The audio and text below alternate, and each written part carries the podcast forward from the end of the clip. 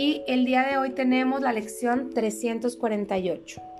La lección nos dice así, ni mi ira ni mi temor tienen razón de ser, pues tú, con mayúscula, me rodeas, y tu gracia me basta para satisfacer cualquier necesidad que yo perciba. Padre, déjame recordar que tú estás aquí y que no estoy solo, pues estoy rodeado de un amor impercedero. No hay razón para nada excepto para la paz y alegría perfectas que comparto contigo.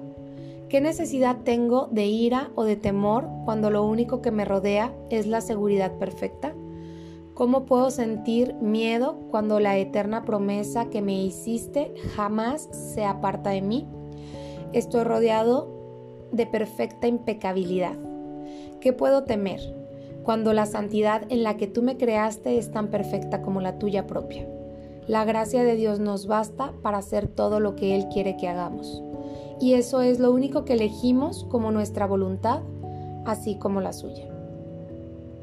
Y repito en mi mente de manera consciente, ni mi ira ni mi temor tienen razón de ser.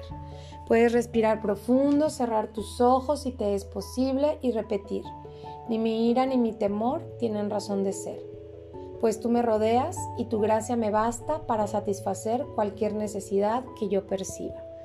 Te voy a pedir que pienses en cualquier necesidad que tengas en este momento, material, física, en el plano mundano.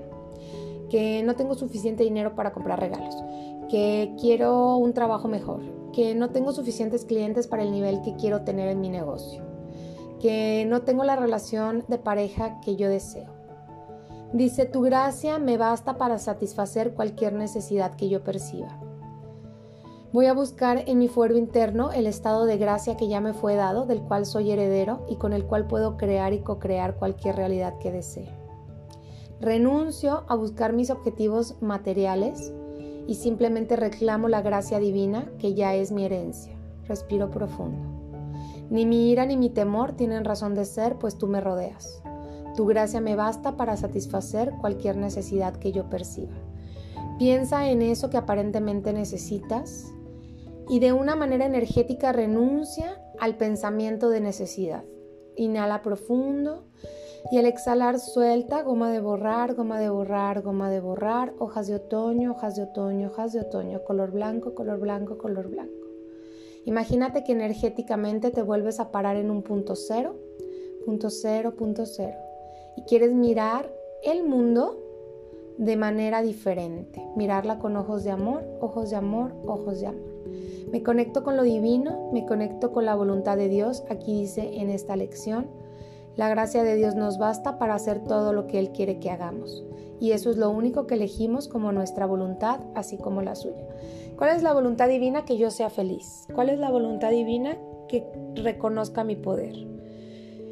¿Cuál es la voluntad divina? Que me reconozca más allá del cuerpo, que me dé cuenta que soy ilimitado, que mi cuerpo no me limita, que soy uno con todos mis hermanos, que soy uno con todo lo que existe, que soy uno con todos mis deseos, que no estoy separado de mis sueños, ni de mis deseos, ni de mis anhelos, que todo lo que hay existe es mío y que soy el heredero del reino.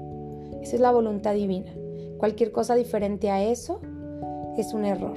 Si en algún momento te han educado con la ira de Dios, con el temor de Dios, con eh, el recelo de Dios, es una educación que creía en un Dios humano, en un Dios limitado. Pero ¿qué Dios podíamos crear si podemos ver el universo infinito que nos sostiene?